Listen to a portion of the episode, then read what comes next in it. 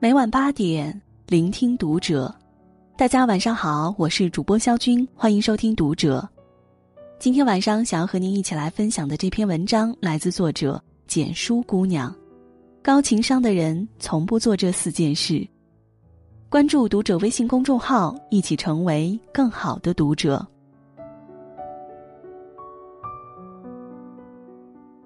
不知道你有没有这样的经历？攒了好久的零用钱，终于买下那件心仪已久的东西。朋友看到便要向你借来用用，你不舍，他却说：“这么小气干什么？”你高高兴兴的在朋友圈晒旅游、晒男友、晒娃，他却留言说：“有点钱就出去嘚瑟了，秀恩爱死得快，你娃怎么这么难看？”你打算继续深造来充实自己。他却劝你学那么多有什么用？好多职业早就月入过万了。总有那么一些人喜欢干涉别人的生活，将自己的主观意识强加在别人身上，忽略他人的感受，很难令人喜欢。相反，身边也有一些朋友会让你充满安全感，他们不会对你指手画脚，也知道避免触及你的敏感，不疏离也不逾越。仔细观察身边那些让你觉得相处特别舒服的人，你会发现，他们身上都存在着一种叫做分寸感的东西。分寸感是门极为重要却又难以把握的学问，也是一个人情商高低的体现。而一个情商高的人，从来不会做这四件事：不随意打探别人隐私。在一次聚会席间，有位很久未曾联系的朋友上前跟我打招呼，开口就问：“你现在在做什么工作啊？一个月能拿多少钱啊？”在我勉强回应着互联网方面工资不稳定的时候，他依然刨根问底的追问着：“不稳定的话，那平均能有多少钱呀？你还在外面租房吗？什么时候买房啊？”之类的话。不过都被我三言两语搪塞过去。后来见从我这儿问不出什么，他便把矛头指向了旁边的另一位朋友。你有男朋友了吗？身边有没有人追啊？别总是挑挑拣拣的，再过几年就成老姑娘没人要了。那你现在是干什么的？工资多少？有时间的话可以帮你介绍介绍。的确，人天生就充满了好奇心。难免喜欢打探或关注别人的生活，但是凡事都有个度，这些事情对方并不愿意吐露。当你刨根问底的时候，其实就已经侵入了对方的私人领域。一书曾说过：“做朋友便是做朋友那么简单。”最恨别人去打听我的隐私。如果你认为值得付出友谊，让我们握手言欢；如果不，那么去找别人，但别试图探听我的秘密。打着关心对方的旗号嘘寒问暖，但实际上真的很让人尴尬。不论亲人还是朋友，也不论关系远近，都不应该随意去打探别人的生活，因为过度关注别人的生活，本就是一种极失分寸的行为。不随意评价别人的生活。在我家楼下的菜场里，有一对卖菜的夫妇，给我的印象极深。每天下班经过那里的时候，总是会看到她的丈夫骑着车子来送饭，两个人笑意盈盈，很是幸福的样子。旁边卖菜的阿姨经常羡慕的说：“你老公对你可真好，每天都来给你送饭，还帮你收摊一起回家，你可真幸福。”女人听了更是眉开眼笑。而这时，一位正在挑菜的顾客却开口说：“幸福啥？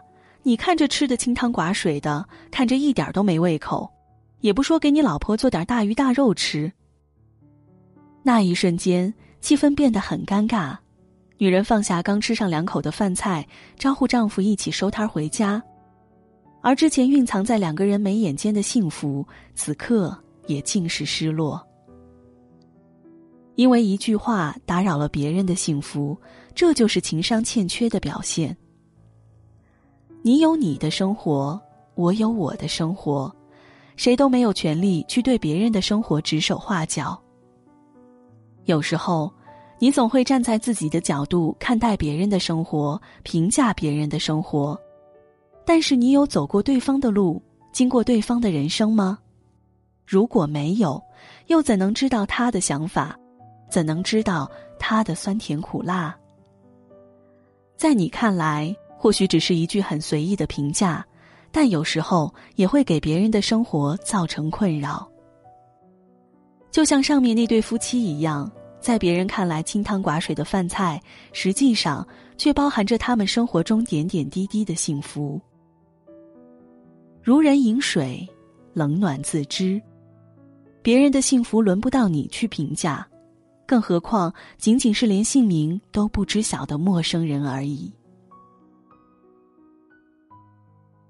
不随意逾越两人的距离，在很多恋人或者夫妻之间，常有这种情况：趁他不在的时候，打开他的电脑；趁他不注意的时候，翻开他的手机；几个小时不见，就电话夺命 call。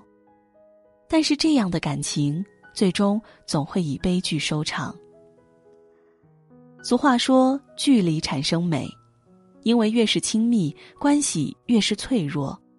就像手握一捧沙，握得越紧，沙子从指缝中流失的越快。只有松紧有度，才能尽量减少沙子的流失。两个人也是一样，可以亲密，但是不能无间。”好的相处方式是让彼此感到愉悦。你有你的工作和事业，他有他的朋友圈，他不会总是干涉你的兴趣爱好，你也不必时时刻刻想要控制他。但是你一抬头就能看到他，他一伸手也能牵到你，就这样彼此陪伴。正如刘嘉玲曾说的：“完美的爱情就是拉得开，扯不断。”若你在感情中随意逾越两人的距离，不仅会让自己受伤，也会让对方生厌，那这样的感情又能维系多久？不随意勉强他人，朋友再亲密，分寸不可差失，自以为熟，结果反生疏离。之前有位朋友从事代理工作。每天都会在朋友圈里转发一些代理广告之类的，虽然我不喜欢，但毕竟是朋友，也就没有屏蔽他。有一次，他微信发给我一条广告链接和几句话，意思就是，是朋友的话就帮我转发到你的朋友圈。我本身就不太喜欢发朋友圈，即使要发，也是那些重要的、值得纪念的事情。而且联系人里不仅仅是亲人朋友，还有同事和客户，发这样的广告链接真的不合适，所以我就婉拒了他。结果他说了一大串埋怨我的话，认为我身为朋友连这样一点忙都不帮，就是根本没把他放在眼里之类的。后来我们就再也没有说过话。有句话说得好，帮你是情分。不帮你是本分。当别人不好意思拒绝时，希望你能体会到他的难处，不强人所难。正如三毛曾说的：“朋友之间相求小事，顺水人情，理当成全；过分要求，得寸进尺，是存心丧失朋友最快的捷径。”聪明的人都懂得什么是分寸感。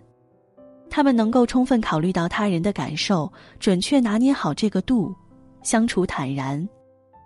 反之，任何感情都会在一次次的不愉快中消耗殆尽。所以，无论你拥有什么样的地位和朋友，也无论你过着什么样的生活，都应该清醒的知道自己的位置。你可以不圆滑，也可以不聪明，但是你不能丢失自己的修养。